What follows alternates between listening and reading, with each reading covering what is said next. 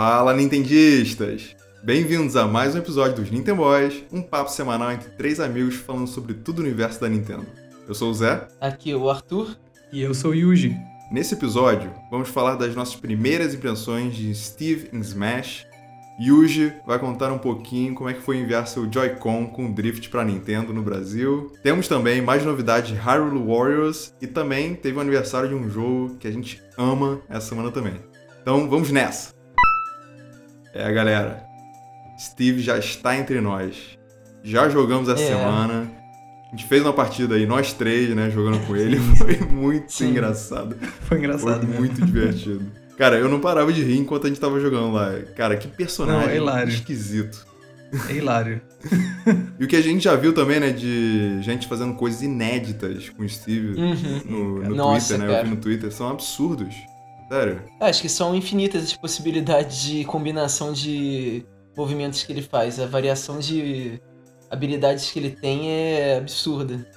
Sim. É, ele tem umas características bem únicas, né? Então Sim. é muito legal. Eu tava até comentando com vocês, né, esses dias que sempre que lança um personagem novo em Smash, a gente vê no Twitter, assim, tipo, em horas, é, a galera já mandando uns combos bizarros, assim, que a gente É, cara. Mano, não imaginava e nunca tinha visto. É, eu sempre gosto quando lançam, a galera já vai à loucura, jogando sem parar e mandando lá uns vídeos de combos bizarros. Mas é, ele é muito engraçado, cara. Ele, ele é diferentão, né? Eu acho que de todos os personagens que tem em Smash, é um, um moveset meio único até. É, eu não sei, eu, eu achei divertido jogar com ele. Tem umas coisas que eu nem imaginava que ia, que ia ser dessa forma. Eu, eu não gostei muito do recover dele. Pra voltar pra Uhum. fase, eu uso mais é, o, verdade. o, o B pro lado, né? O carrinho do que, do que a asinha lá. Inclusive, quando eu vi, cara, o vídeo da, do recover dele, eu achei que ia ser bem parecido com o recover do Meta Knight do Brawl, que ia ser ele voando, sabe? Mas eu, Uhum. achei, eu achei bem diferente, na real. Eu achei, sei lá, ele vai perdendo velocidade muito fácil, é meio difícil, de, meio É estranho difícil de controlar. de controlar. é. É, não sei. É. Não gostei muito do recover dele, não. Mas ele tem um- uns ataques bem bizarros, assim, quase quebrados. O, Sim, o cara. up smash dele, nossa. Dá pra fazer uns combos legais. É, realmente, o recover dele, quando a gente tava vendo no trailer, né, que o Sakurai tava mostrando pra gente, Uhum. eu falei, pô, OP esse recover aí, né? Sim. É, mas quando você bota pra jogar mesmo, ele, quando ele começa a subir, ele já, já tá caindo, assim, é esquisito. Isso, e também tem aquela questão, né? Se você não bota pro lado errado, já era. Exato. Acabou. Nossa. Sim. Acabou, ele tá morto. É, ele é um recover até meio lento, né? Mas é difícil de você ir lá fora buscar ele, pegar ele, porque é muito complexo o movimento que ele faz. É difícil de você prever que movimentos o cara vai fazer com o Steve lá fora. É, é assim, o personagem é engraçado de ver jogando, mas ao mesmo tempo eu fico meio preocupado. porque, cara, é, é complexo demais o, o Steve e é, é muito difícil de jogar contra ele. É, eu tô vendo muita gente jogando no Quick Play, no online com ele, e é, é complexo, é difícil de bater o Steve. Ele, eu acho que vai ser um dos personagens que pode chegar aí a um top tier. Pra quem não conhece, é, no Smash a gente tem sempre uma categoria dos personagens. Se ele é bom, Uhum. se ele é ótimo, se ele é mediano, se ele é ruim. Ele sendo considerado um top tier, ele tá entre os melhores do jogo. Eu acho que ele tem tudo pra chegar até ali. Caraca, você acha? Porque, cara, eu acho que sim, porque ele tem uma variação muito grande de, de habilidades. E a gente tá vendo a quantidade de gente usando de forma diferente esse personagem. Uhum. O da Buzz, se eu não me engano, que é um dos, um dos profissionais de Smash, ele já tá pegando o Steve pra jogar, já jogou online em algum torneio, alguma coisa assim. Eita, já. Já? E já e ganhou. Então, é, vai ser. Eu acho que vai ser um personagem difícil de jogar contra. Eu acho que também vai levar um tempo aí, né? Porque ninguém sabe jogar contra ele direito É. ainda. Então, se Uhum. você pegar ele e já saber utilizar ele de uma forma boa, né? Cara, Uhum. tem tudo pra você ganhar a partida. É, eu acho que vai, a gente vai ter um tempo aí pra ver jogadores profissionais utilizando ele, jogadores profissionais contra ele também, pra saber se ele chega a um top tier, high tier, né? É, eu achei, quando- na nossa partida, né, que foi super engraçado nós três jogando, teve uma hora ali que eu fiquei pra fora da fase e eu não tinha minado nada, ou seja, eu não tinha mais nada para fazer, eu não podia fazer bloco, não podia é. usar o carrinho. Então, assim, uhum. também tem essa questão de, tipo, se você não minar, você não ficar minando durante a fase, enquanto é, alguém tá do lado de fora, você tá, tá toda hora uhum. minando, uma hora já era. Se você perde tudo, já era para ele. Então é. tem essa questão aí que é, quando for jogar contra ele, né, tem que ficar de olho nisso, de sempre tentar jogar ele para fora, sempre tentar fazer com que ele é, utilize todos os, todos os, os objetos, né, é, os blocos, para fazer com que ele utilize sempre material para para uma hora acabar, né? Sim, porque a maioria do, dos ataques dele, ele precisa de material para usar, né? Se não me engano. É. Então Sim. se você fica sem nada, cara, é, você tá meio ali em perigo, né? É, então você, uhum. se você joga é, usando, utilizando ele, você tem que ficar minando toda hora, tentando pegar os objetos lá, aquelas gemas e construindo para tentar ganhar, porque sem isso ele não faz muita coisa não.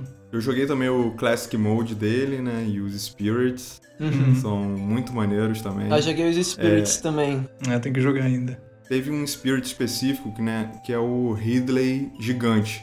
E, cara, uhum. quando você fica usando o up tilt dele, que ele fica usando é. a picareta pra cima, assim, e o Ridley não sai do lugar, cara. Eu consegui matar muito fácil, porque ele ficava. ele prendeu o Ridley, o Ridley total ali, cara.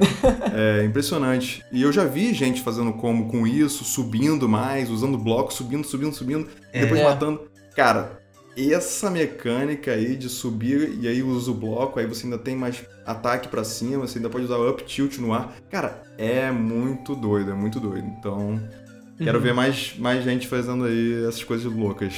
Não, e, e o que, que é essa mecânica de criar os blocos, né? Pra você bloquear a pessoa de voltar pra, pra arena, pra voltar pra é, base. tem isso. Cara, esse, essa mecânica tá surreal, assim. É, eu acho que tem pouquíssimos personagens que vão conseguir voltar. A gente viu até um vídeo mostrando o Richter, que é um dos poucos que eu acho que vai conseguir, porque ele usa a corrente para voltar, então ajuda. Então a uhum. corrente ela pega direto na LED e ele passa, bloco, né? ele destrói é. o bloco. Então ele passa pelos, pelos blocos tranquilamente. Agora outros personagens, é, a maioria vai sofrer para voltar com essa mecânica do Steve. Eu achei o grab dele, o down grab, não comba. Isso é uma coisa que uma, uma maioria assim dos personagens uhum. usa o down grab, né? Para combar, o dele uhum. não comba, mas eu achei o o forward grab dele, né, pra frente, uhum. muito bom, porque joga o personagem numa linha reta é. para baixo. Uhum. Então, assim, personagem que não tem um recover bom já se dá mal ali na, Little nesse, Mac. nesse grab dele. Exatamente, Little Mac, Grenondorf aí, é, já se dá mal nesse grab. Eu achei muito, muito bom mesmo.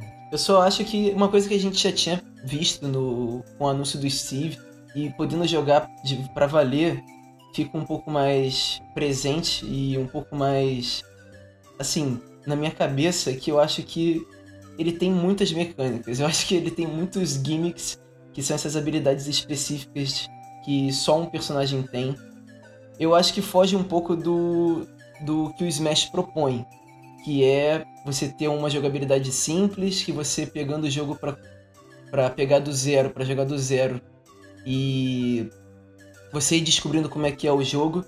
Eu acho que personagens como o Steve, que tem várias mecânicas desse jeito, e o, até o Hero, que eu, eu gosto do Hero, mas eu admito que ele tem aquela mecânica de menu, de seleção de menu, de, de magias, uhum. eu acho que foge um pouco do, do que o Smash propõe. E a gente está vendo que os DLCs eles têm focado bastante nisso, de trazer é, enovações nas mecânicas, inovações no gameplay, para ficar mais próximos e mais fiéis aos, aos jogos originais dos personagens. Então, para você jogar com o Steve, cara, você vai ter que ver um tutorial antes para você saber o que, que o boneco faz. Porque é se você for complexo. pegar o Steve de, de, do zero, sem saber nada, cara, é muito complexo. Tem mecânicas ali, a mecânica de minar, que você vai ter que usar os itens, que nem você falou, Zé. É, para cada ataque usa algum tipo de, de material. Então, é, você fazer as armas, craftar as armas.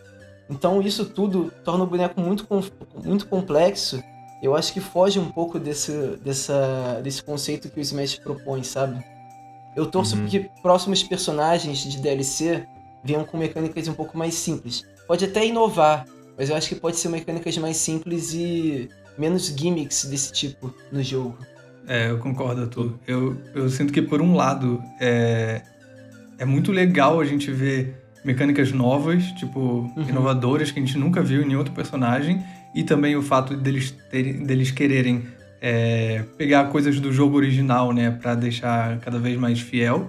Mas, ao mesmo tempo, eu também sinto um pouco falta de um personagem DLC, principalmente, que seja um pouco mais simplão, sabe? Sem muita, Uhum. sem muita coisa, sem muita firula e, e que seja que lembre algo mais os, os personagens mais é, originais do jogo, né?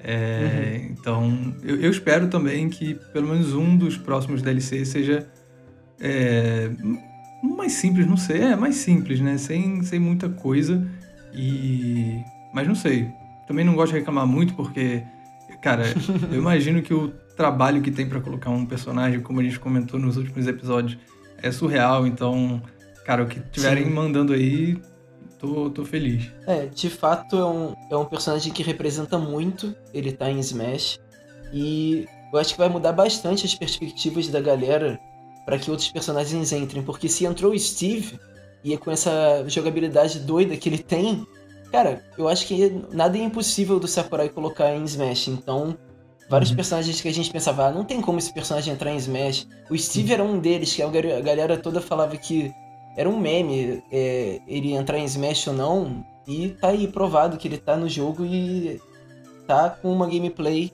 diferente de todos que a gente vê hoje, mas ele tá presente. Então, novos personagens podem vir e que a gente nem espera. E falando sobre o moveset ainda, é, a única questão que eu acho é que começa a ficar um pouco discrepante, assim. Uhum. É, o moveset do Steve com um do Pikachu ou do Mario, personagens É, um pouco mais com moveset simples, assim, eu Uhum. começo a achar um pouco. tá meio discrepante, assim. É, essa é a minha única questão. Mas é o que temos pra hoje, né? Eles têm que vender o DLC, é uma forma Exato. de vender também, trazer uma- mecânicas diferentes, né, para o Fighter Pass. Então, não, não tem muito o que fazer, mas é- essa é a minha única questão, assim, de movesets estarem começando a ficar muito discrepantes de um personagem pro outro. Uhum. É, mas, né, cada um tem sua fraqueza, cada um tem sua maneira de jogar. Smash é isso, né? Você escolher o personagem, tem tantos personagens incríveis, você escolheu o personagem que você joga melhor, se identifica, e é isso. É, Smash é isso. Uhum. Essa é a única coisa mesmo que eu queria comentar sobre o moveset. E também tivemos a atualização, né? Sempre quando entra um personagem novo, é de praxe em. Smash a gente ter uma atualização do, do jogo. Estamos na versão 9.0 do Smash Ultimate. E a gente teve personagens bufados. Isso! Tivemos aí Bowser Jr., Ness, Sonic e eu vou defender aqui, hein, ô Arthur. Já Fala, sei o que, que você tá querendo falar aí, que é o Pikachu que foi bufado. Mas eu não acho que foi bufado não, hein? não? Você acha que não? Eu não acho que foi. Eu acho que só foi um ajuste. Porque Ah. ajustaram o Up Smash do Link também, o Sim, Up sim. Smash do Capitão Falcon, ou seja, ataques que são multi-hit. Então, Sim. eles só ajustaram esses ataques, que realmente podia ter alguns probleminhas ali. O Up Smash do Capitão Falcon, eu tava tendo alguns problemas. Às vezes não pegava o segundo hit. É, Hum. O do Pikachu eu, eu nu- nunca tive problema, então não sei nem o que, que ajustou ali. É, também tem essas coisas, né? São meio imperceptíveis esses ajustes. Sim. Mas Link mim não foi também. um buff, eu acho que pra mim foi só um ajuste mesmo. Eu também, eu, eu falei de bufar o Link e tal, mas eu, eu concordo com você, eu também não senti muita diferença não, pra falar a verdade. E vários personagens, não só esses dois, que tem esse, esses ataques com multi-hit no, no Up Smash, e no Jab também tiveram atualizações, né? Ah, é. Melhorias. Isso. São os jabs contínuos também, né? Tem os Isso. jabs que são contínuos e aí ajustaram isso também. Pra mim é, é ótimo, eu, eu adoro esse ajuste. Agora, a única questão, né, é que a gente tem que esperar um DLC sair para eles É, fazerem esses ajustes. Essa é a É. minha única coisa, assim. Então, a gente- então agora só ano que vem a gente vai receber novos ajustes e a gente vai ficar jogando aí, sei lá, três meses, quatro meses, é, com alguma coisa quebrada aí que a gente não sabe. Sei lá, algum personagem aí que, você não, que a gente não joga, né? É, pode estar quebrado alguma coisa, a gente É. não sabe. É, mas aí tem que esperar mais os quatro meses. Eles não estão lançando o- atualizações entre isso, né? Lançou a atualização do, da Small Battlefield, mas não teve nenhum ajuste e balanço de personagem, né? Uhum. Tá sendo só nesses lançamentos de DLC. Aí eu, eu acho que eu acho que eles poderiam mudar isso. É, faz sentido, cara. É, eu tenho uma opinião um pouco diferente, cara. É, eu acho que eles não tinham que ficar mudando muita coisa, não. tipo, é claro que, beleza, se eles veem uma coisa de um moveset que tá muito quebrado, aí beleza, eles têm que ajustar. Mas, cara, eu vejo quando eles mostram o que, que mudou em cada personagem. Cara, são umas coisas tão pequenas assim que não é possível que isso vai é- mudar são alguma frames. coisa. É, cara, frames de diferença. Sim, não é possível que isso sim. vai mudar tanto. E sei lá, isso. Não sei. Tô falando aqui como um jogador, não sou profissional nem nada, longe disso, sou bem casual de Smash. Que modéstia. Sou bem casual mesmo. E, então, assim, não sei. Tem muita mudança, mudança pequena que eu acho que se eles nem falassem, não ia, a galera não ia nem perceber. Tem algum, Sim. algumas mudanças que sim, beleza, dá pra, dá pra ver. A gente vê naqueles vídeos de, de comparação no YouTube que a galera faz, alguns É. dá pra ver uma diferença boa. Mas outros, não sei. Não sei também. E só pra contextualizar, a gente tá falando de bufados e nerfados. é, são termos de Smash. Bufado é quando o personagem tem melhorias, ou seja, ele fica mais forte, mais rápido. E quando ele é nerfado, ele tem os ataques é, piorados. Então tem personagens que são bons que pode acabar é, ficando com ataques ruins e vice-versa. Personagens ruins que podem ficar com ataques bons. Que é o caso, eu acho que da maioria dos personagens é, que eles estão atualizando no momento, tem poucos nerfados assim na lista. É. Eu acho que é, eles estão chegando num nível no Smash, nesse, nessa versão do Ultimate, que eles estão tentando equilibrar os personagens. É. Então, a gente vê personagens que foram mais bufados. O Bowser Jr., Lucario, Simon Richter, Ice Climbers. Foram os que tiveram E mais ajustes também. Mas o NES, é, o NES, infelizmente, né? Porque o NES é um câncer. Mas o. Que mas isso? os outros. Não, o NES é, é tenso, cara, jogar com ele- contra ele. Mas os É. outros, eles estavam numa categoria de personagens inferiores, né? Num low Sim. tier. Então, é bom que eles estão melhorando esses personagens que estavam considerados ruins e vai equilibrando, vai ficando cada vez mais equilibrado o É. jogo e os personagens entre si e a gente vê outras pessoas jogando com esses personagens e fica uma variação muito legal, né? Total, Arthur. Não, e como a gente comentou, né, no penúltimo episódio, também chegaram os novos Mi Costumes, né? Bomberman aí, eu peguei o Bomberman, muito maneiro, dá pra escolher a cor Aham. da roupinha dele, né? Você também pegou, né, Arthur? Peguei, peguei. E teve também o Travis, né, que retirou um personagem aí, como a gente comentou também no penúltimo episódio, do Fighter Pass. Então, É, cara. esses foram os mais icônicos, assim, né, dessa versão, né? É, não teve nenhum indie, né? Foi tudo third party, né? Junto com Minecraft também, né? Sim. É, foram, adicionaram aí Mi Costumes de Minecraft. É, mas pra mim o Bomberman foi o mais maneiro e com certeza peguei ele pra adicionar, pra jogar ele também. Eu achei bem legal o design do Bomberman e essa coisa de mudar a cor da roupa dele ficou muito legal também. São 12 cores diferentes que a gente pode usar, então 12 Bombermans diferentes para ser usadas. achei bem, bem legal isso. Achei maneiro também a entrada dele como jogável, mas, cara, ainda fico no fundo, assim, pensando que ele não é um personagem, tipo, de verdade, vamos dizer assim, que é só uma, É. É, uma costume. também. E, cara, eu queria tanto que o Bomberman fosse jogável.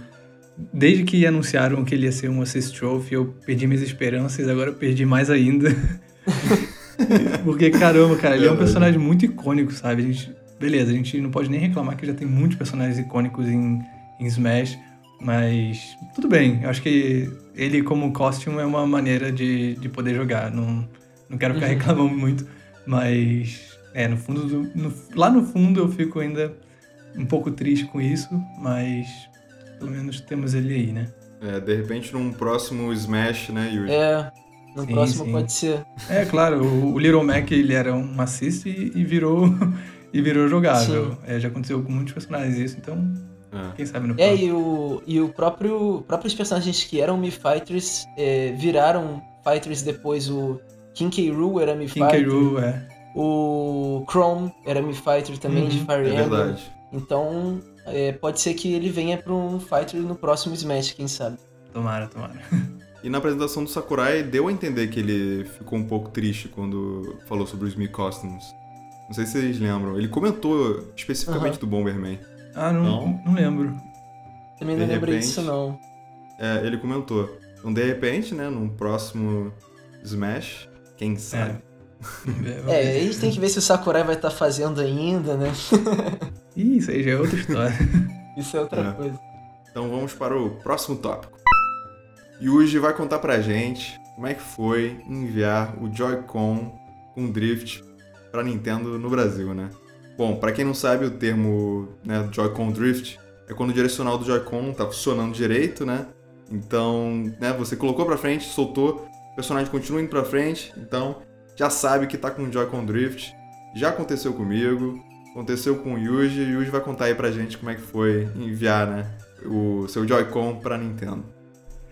Então, galera, tô trazendo aqui pra vocês uma dica e um relato da minha experiência positiva com a assistência técnica da Nintendo aqui no Brasil. É, então, pouco tempo depois que a Nintendo voltou aqui pra, pra nossa terrinha, é, eu vi uma galera no Twitter comentando que eles estavam consertando de graça os Joy-Con que estavam com o famoso drift, né, que, que o Zé explicou aí o que, que é, e que inclusive esse é um problema que aconteceu com muita gente, né, no mundo todo.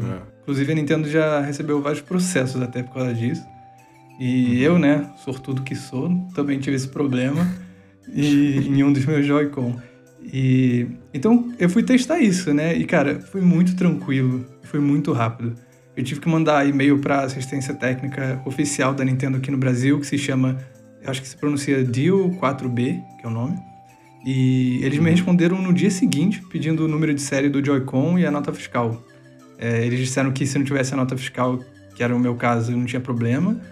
E aí, dois dias depois, eles falaram que os Correios iam mandar um e-mail para mim com código e que era só chegar nos Correios com código que eles mandavam o Joy-Con pra lá. E assim, tudo isso sem pagar nada. O frete é por conta deles, até a caixa que você tem direito a pegar lá nos Correios também é por conta deles. E foi Ah, muito bom. bizarro de rápido que chegou lá, sério. Tudo bem que é uma cidade aqui pertinho, né, de onde eu moro aqui em São Paulo. Mas eu mandei, tipo, num dia, três da tarde, e chegou lá de manhã no, dia seguinte.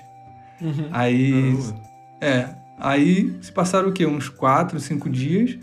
E eu recebi o e-mail da Deal 4B com um código de rastreio, falando que já tava voltando pra mim. Aí, Eita. é, demorou uns outros quatro dias pra chegar aqui.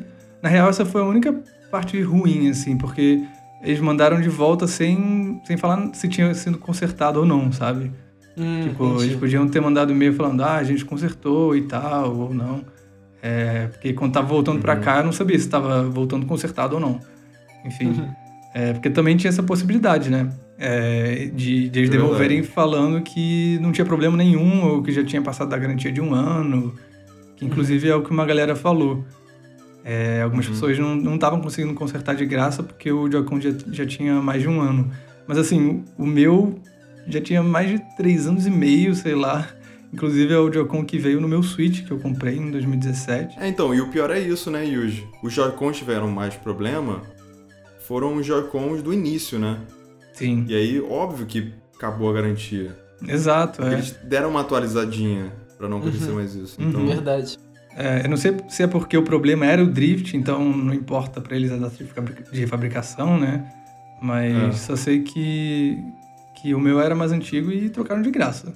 Então, assim, todo o processo levou menos de duas semanas, desde o primeiro e-mail que eu mandei até ter o meu controle de volta. Chegou todo embaladinho, com o selo da Anatel, uma cartinha da Nintendo falando que eles tinham trocado as peças. Que eu não entendi, na verdade, se eles trocaram só as peças ou trocaram o jogo inteiro, eu não consegui perceber isso. Mas tá Uhum. funcionando perfeitamente aqui, já, já testei tudo.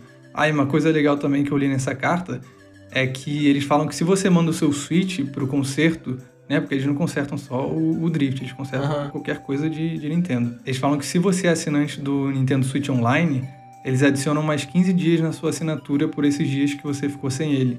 Eu achei isso muito Ah, maneiro. maneiro. É. pô, isso é muito maneiro. É, muito bom.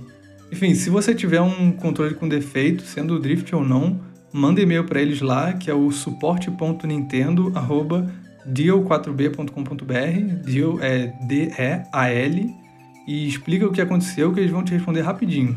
Eu vi uma galera relatando também que, que não conseguiram fazer a troca de graça, mas que eles ofereceram trocar o Joy-Con defeituoso deles por, se não me engano, era 150 ou 160 reais, que é um preço muito bom, assim, para um Joy-Con, né?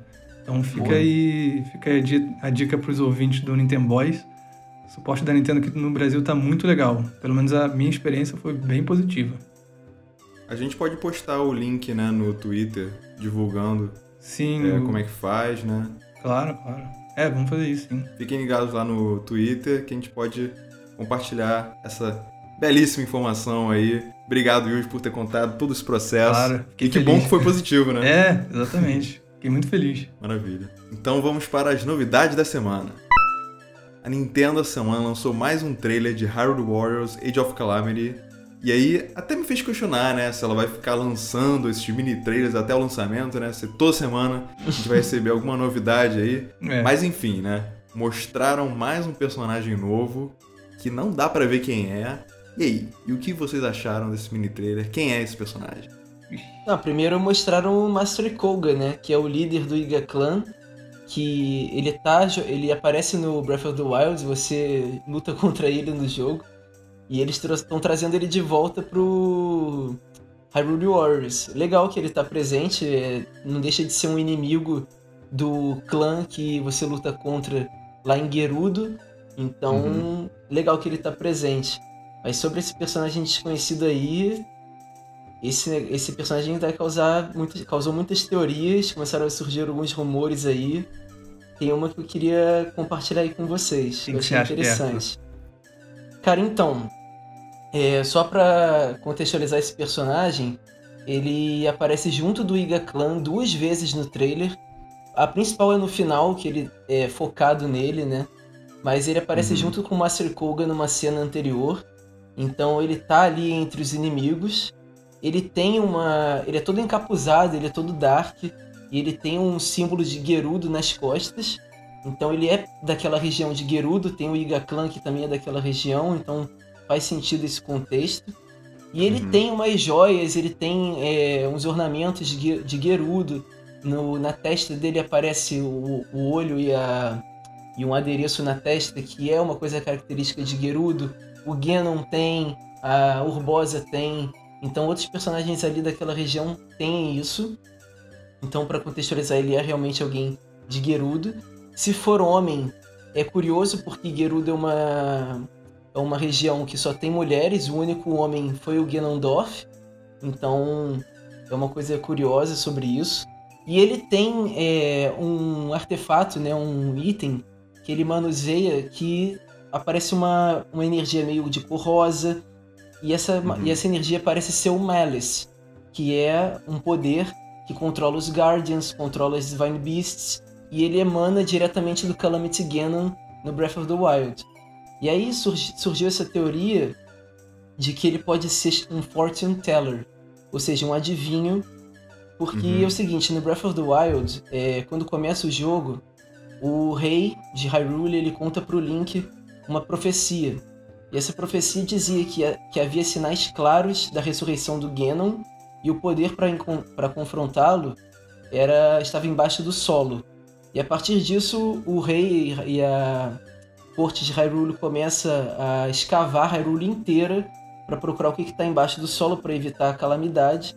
E eles acham as Divine Beasts e, o, e, os Guardians e a tecnologia do Chica, do Chica Slate. Uhum. Então, é, para que, quem contou essa profecia para o rei, ninguém sabe. Nunca foi mencionado isso no Breath of the Wild. Só que no Breath of the Wild aparecem algumas vezes relatos de um fortune teller, seja em diálogos, seja em diários do jogo. Então ele está presente no, no Breath of the Wild de forma é, de texto, por parte de roteiro. E ele uhum. trabalhava para a família real. Ele contava profecias para a família real, ele dizia coisas para a família real. Então pode ser que esse personagem ele seja o Fortune Teller do Breath of the Wild e ele pode estar tá enganando o rei de certa forma, porque ele está entre os inimigos. Ele pode estar enganando o rei porque ele quer usar esse poder do Malice para controlar os Divine Beasts e os Guardians quando eles forem encontrados pela família, né? Quando eles escavassem. E poder ajudar a calamidade cada vez mais. Então ele pode ser um ajudante do Ganon ou alguma coisa do tipo. Ainda não tá muito claro isso, mas a teoria é que ele pode ser esse chamado Fortune Teller do Breath of the Wild. Mas então seria um personagem novo, não conhecido? Então, é um personagem novo, mas ele que na verdade ele estava presente no, no, Breath of the Wild, só que de forma Sim. obscura. Ninguém sabia quem ele era, ele só estava presente em forma de texto. Mas então, é, então não é um personagem que já apareceu em outros jogos, né? É, um personagem é, novo da história do Breath of the Wild. É, pode ser, pode ser. Uhum. Mas assim, surgiram teorias também que ele pode ser o Vat, pode ser o próprio Ganon e aquele é, Aganin também do Link to the Past. Então, uhum. tem, tem várias teorias surgindo aí. Eu achei essa legal porque essa tá presente no Breath of the Wild e tem essa conexão. É, eu não vi teoria nenhuma, mas quando eu vi o personagem, eu achei que até comentei com vocês, né? Achei que fosse a Yuga. Sim, pode ser é, também. Que é uma feiticeira, né? De A Link Between Worlds. Mas eu não sei como é que é a linha do tempo, né? Não sei onde é que ela se encaixa, se ela estaria uhum. nesse jogo, enfim. Mas foi a primeira coisa que eu pensei, né? Porque, ela, porque aparece só os olhos, aí tem um desenho na testa, e é. pareceu ser ela. Enfim, não é sabemos. A pele branca aí. também, né, Zé? É. Pode ser sim. E os olhos parecem ser algo feminino também, né? Uhum. Mas, mas também não, não parece muito. Eu não sei. Tá muito esquisito aquilo ali. Tá muito esquisito. Mas legal, né? Que eles deixaram essa, essa essa questão toda, assim, né? Suspense todo. Sim. Porque aí a gente vai saber no jogo, né? Espero que eles não lancem Espero, um trailer é. explicando. É, então. Que deixe achei... isso no ar, pelo menos. É, eu só achei que eles estão mostrando o trailer demais. Sei lá, parece. Parece aqueles filmes de super-herói que eles lançam tanto trailer que você já vê o filme todo antes de sair, sei Sim. lá. É. Tô evitando ver tanta coisa agora para ter um pouco mais do elemento de surpresa quando for jogar. Eu sei que é meio difícil isso, porque sempre que sai alguma coisa a gente já quer ver. É até para poder comentar com vocês, mas sei lá, acho que já mostraram coisa demais até. É, eu espero que eles não mostrem mais trailers nenhum, porque eu acho que com esse já tá. Já chegou no limite, assim, acho que já tá bom. é, porque já mostraram vários gameplays, né? Já entendeu toda a mecânica. Sim. Eu acho que agora é que eles estão focando um pouco mais na história. E muito maneiro também que tem muita história esse jogo, né? Sim. É. Dá pra também perceber, né? Porque sendo um, um jogo, né, Warriors, parece que não teria muita história, mas, uhum. cara, esses mini trailers que eles estão lançando, dá para notar que vai ter bastante história. Sim. Então, assim, beleza, Nintendo. Já entendemos gameplay, já entendemos que vai ter muita história. Então acho que agora tá bom, né? Acho que tá bom. Agora um trailer final aí, só pra né, fazer aquele resumão, né? Que geralmente eles lançam um trailer final, assim, Sim. overall, um overall trailer, né? É, uhum. E aí tá bom, eu acho que foi. Temos um mês aí pro, pro jogo, né? Verdade. É, dá pra entender porque, né, eles querem vender o jogo, então querem mostrar pra galera até que não, nunca jogou nenhum Hyrule Warrior antes, então dá pra entender, mas acho que é. só mais um trailerzinho já tá bom. É, e é o jogo principal da Holiday Season da Nintendo, né? Então eles estão é. querendo falar bastante, comentar bastante. E também tivemos uma outra novidade, que a Nintendo bateu o recorde de por 22 meses consecutivos o Switch sendo o console mais vendido nos Estados Unidos. Antes disso, o recorde pertencia à Microsoft com o Xbox 360, que foi o console mais vendido por 21 meses consecutivos, de agosto Vamos, de 2011 a abril de 2013. Cara, muito legal que a Nintendo bateu esse recorde. Ainda temos aí alguns meses do ano, quem sabe, para a Nintendo ampliar esse recorde ainda mais. Lembrando Exatamente. que essa sequência começou em dezembro de 2018 com o lançamento Smash. do Smash, isso, uhum. e com o bundle do, do Smash pro Switch. Cara, quase dois anos sendo o console mais vendido, muito surreal Sim, isso. cara. É entendível um pouco, né, porque os outros consoles já estão no final do ciclo deles, né, uhum. mas mesmo assim, né, em 2018 não tava. É. Agora, esse ano, tudo bem, dá pra entender um pouco, mas incrível. Eu tô torcendo muito para completar 24 meses aí Sim, certinhos. Cara é, porque né, esse Natal vai ter os outros consoles novos lançando. Uhum. Então, talvez, talvez o Switch perca aí. Mas vamos lá, torcendo, 24 meses, vamos lá. Comprem, comprem, comprem. Eu acho que tem chance disso acontecer sim, cara. Mesmo com os outros consoles aí das outras empresas lançando. Até porque tem muita gente que tem, é tipo, PS3, PS4 e tal, e também tem o Switch. E eu acho que é muito capaz da Nintendo fazer algum tipo de, sei lá, promoção pro Switch, sendo aqui, sendo lá fora, é, para fazer a galera comprar mais pra... Né, geralmente fazem isso no, na época de Natal. Então, eu acho que é muito, muito capaz disso acontecer, cara. Dois anos ia ser lindo Uhum. fechar com 24 meses seguidos. Putz, ia ser muito legal. E se não fechar, pode continuar, né? É, exato. E só lembrando que em agosto de, desse ano de 2020 a Nintendo divulgou, né, que vendeu mais de 62 milhões de unidades vendidas mundialmente. Então, Uhum. bastante coisa já ao longo desses, Nossa, muita coisa. desse tempo, então incrível.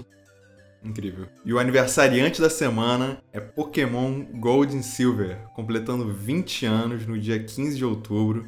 Olha E só. foi incrível, né? Porque foi, foi a versão de todos os jogos de Pokémon até hoje a ter duas regiões em um jogo só. Uhum. E foi Uhum. pra Game Boy, ou seja, foi a segunda geração e já fizeram isso. Por que, que ainda não fizeram, né, em outras gerações, É. colocando duas gerações ao mesmo tempo, né? É, e aí é por isso que eu acho que é um dos meus jogos favoritos, assim, de Pokémon. Esse jogo é maravilhoso. Ah, eu amo, eu amo os 100 novos Pokémon, né, que Uhum. adicionaram em Uhum. Pokémon Gold e Silver. É a minha geração favorita. A segunda geração Uhum. é a minha geração favorita. O design de todos os Pokémon. A minha também, mano. Aí, vamos. E. e. Qual vocês escolheram? Qual inicial vocês escolheram? Eu escolhi Totodile porque, óbvio, escolho sempre o inicial de água. Então, Totodile tá no meu coração. E muito engraçado, gente. Acabei de lembrar, acabei de lembrar um negócio. E quando eu era menor, quando ele evoluiu pra Feraligator, eu botei o nome dele de Blastoise. Eu não sei porquê. Acabei de isso, cara? Criança doida, né, cara? A, a tartaruga virou um jacaré, então, é isso. Muito doido, cara. Eu acho que porque o sprite dele era. Porque era horrível, né? Naquela época não, não É. tinha o, o sprite Sim. direitinho, né? Eu acho que era igual o Blastoise, eu acho que eu botei Blastoise, sei lá. Muito doido. Eu também escolhi o Totodile, Zé. Cara, eu, eu sempre procuro ver o design dos personagens dos, dos iniciais pra ver qual que eu vou escolher. No Sword and Shield, por Uhum. exemplo, eu escolhi o Grook, que foi o que eu gostei mais. Mas o no Gold e Silver, eu, primeiro eu escolhi a Silver, foi a minha versão. E eu escolhi o Totodile também porque eu gostava muito daquele jacarezinho pulando. Já gostava muito no desenho, né? No anime. Aham. Então eu, eu gostava muito desse personagem, ele era todo animado, todo alegrezinho. Era Uhum. muito legal ele. Eu só não gostava que quando ele evoluía, é, a cor no jogo ficava mais esverdeada, mais escura. Só que na verdade Uhum. não era isso, né? O Feraligator continuava azul claro, todas as evoluções continuavam azul claro. E uma curiosidade também é que o Feraligator ele tinha um nome tão grande que ele não cabia no jogo. É, Então era Feraligator. sem o O, exato. Porque era Ah, o é máximo de verdade. 10 caracteres, né? Tiveram que cortar o, uma letra. Tinha que cortar a letra, cara. Uhum. é, o Totodile também foi o meu escolhido. Inclusive, um fato curioso, meio inútil aqui, foi o meu único de água é, que eu escolhi. É, no primeiro eu escolhi Charmander, aí foi o Totodile, na Gen 3 foi o Torchic, e a partir do Torchic foi só de fogo. Então, o Totodile foi a única geração que eu escolhi o starter de água, porque, sei lá, eu achei ele muito bonitinho, mas Caramba. foi ele. É. Foi marcante, então. Foi. Mas esse jogo foi maravilhoso, cara. E ele foi muito bem Sim. recebido, né? Tanto que foi o terceiro jogo mais vendido de Game Boy. Só perdeu pra Tetris e Pokémon Red e Blue. Então, assim, eu amei, vocês amaram, todo mundo amou. Foi muito bom. Introduziu é, novos tipos, né? O Steel e o Dark. E, cara, eu lembro muito que eu ia muito numa locadora, que é onde eu comprava e alugava os jogos lá que o dono, ele, eu acho que ele ou o irmão dele, não lembro agora, ele ia muito pro Japão e voltava e trazia jogos de lá.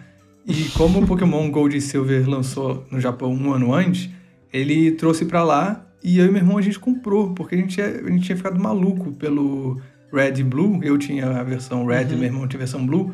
Que a gente falou, cara, vamos comprar isso, vamos ver como é que é essa nova geração. É, e, tipo, o jogo em japonês, a gente não entendia nada. Tudo bem que na- no Red Blue, mesmo em inglês, a gente não entendia muita coisa, obviamente, que a gente era criança. Mas a gente pegou, a gente comprou o jogo japonês e jogou, não entendendo nada, mas a gente ficou maluco porque era tudo novo.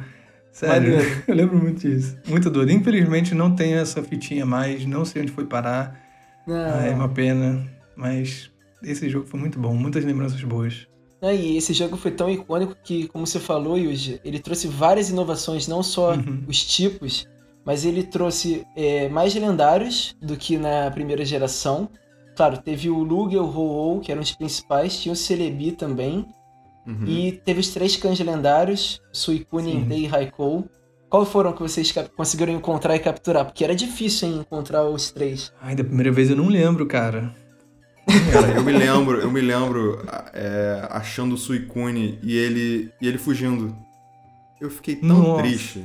O Entei eu nunca consegui capturar, cara. Ele sempre fugia, era impossível. Os outros dois eu consegui achar e pegar, mas o Entei eu nunca consegui. Mas você falou uma coisa interessante, Arthur, porque foi a primeira geração que botaram dois lendários, né, na, como, como versões, né? E depois nunca Ah, mudaram. sim. É. Nunca mais mudaram isso. É, Sim. só Red Blue que foram os iniciais, né? O, depois É, foi tudo os lendários principais. Verdade. É, e dos cães lendários, o- e, infelizmente eu não, eu não lembro agora se eu peguei o Suicune. É, eu também mas o não lembro. Suicune é o meu favorito. Dos três cães lendários, o Suicune. Pra mim é o Entei. Ah, tá. Tudo bem que eu prefiro Pokémon de fogo, mas. Meu favorito é o Suicune também. Mas o primeiro que eu peguei foi o Raikou, o primeiro que apareceu pra mim. Aí eu, tipo, eu fiquei tão impactado que apareceu, eu usei a Master Ball logo nele, acabei não usando. não podendo mais usar a Master Ball bobo, né? depois. É, cara. Mas foi isso, ele apareceu, eu levei um susto, tava com uma galera jogando, foi muito legal. A gente teve também as novas evoluções do Eevee, que também pra mim foram Ah, as é. melhores até hoje. O Ah, Umbreon é pra mim é verdade. minha evolução favorita. Umbrão também. Umbreon e Espion. E foi a introdução dos Pokémon Shine, gente. O Gyarados Vermelho aparecendo na, naquele Lake of Rage. É, foi o primeiro Pokémon Shine a aparecer nas, nos jogos de Pokémon. Nossa, é muito verdade, legal. teve muita coisa nova nessa geração, cara. Nem lembrava E- disso. E uma mecânica diferente também que eles colocaram foi a primeira vez que você pôde usar um dito no Daycare pra você criar ovo e gerar Pokémons novos. Isso não Nossa. tinha antes. Que isso é Hum, não essencial hoje. Essencial hoje, né, cara? Hoje Ah. a gente não pensa outra coisa. E Impressionante. foi lá que eles introduziram. E outra coisa nova que introduziram nessa segunda geração também foram os Baby Pokémon, né? É, Pichu, Cleffa, Igglybuff, alguns exemplos foram alguns Baby Pokémon que foram introduzidos como uma nova, não mecânica, né? Mas novo tipo de Pokémon para essa geração. Eu acho que só dava pra ter eles se você usava, usasse o Daycare e, e nascesse do ovo, né? Eu acho que não dava pra capturar. É, e o Pokémon que eles te dão, né, é o Togepi, né, pra realmente introduzir Verdade. esse baby Pokémon, né? Aí você É. fica É com o- Togepi, coisa fofa, de linda. O professor que te dá o. Professor Elm, que te dá É. o ovo, né? No início. Sim. Parabéns, Pokémon Gold Silver. 20 aninhos aí, Opa. Deu até vontade de jogar de novo, cara. virou Nossa, adulto. muito bom esse jogo. Muito bom. Cara, vamos lá. Pokémon Let's Go Jotô. Por favor, Nintendo, Por faz favor. Por favor, cara. Pokémon Let's Go, Pichu e Meryl. Isso. Vamos lá. Então é isso, né, gente? Obrigado por escutar a mais um episódio dos Nintendo Boys. Se você curtiu, segue a gente no Spotify ou no Apple Podcast. Lembrando, para quem quiser mandar sugestões, perguntas especiais e comentários, vai lá no nosso Twitter ou Instagram, arroba hoje Nintendo Boys. Até semana que vem, galera! Valeu, galera. Valeu, pessoal. Até semana que vem.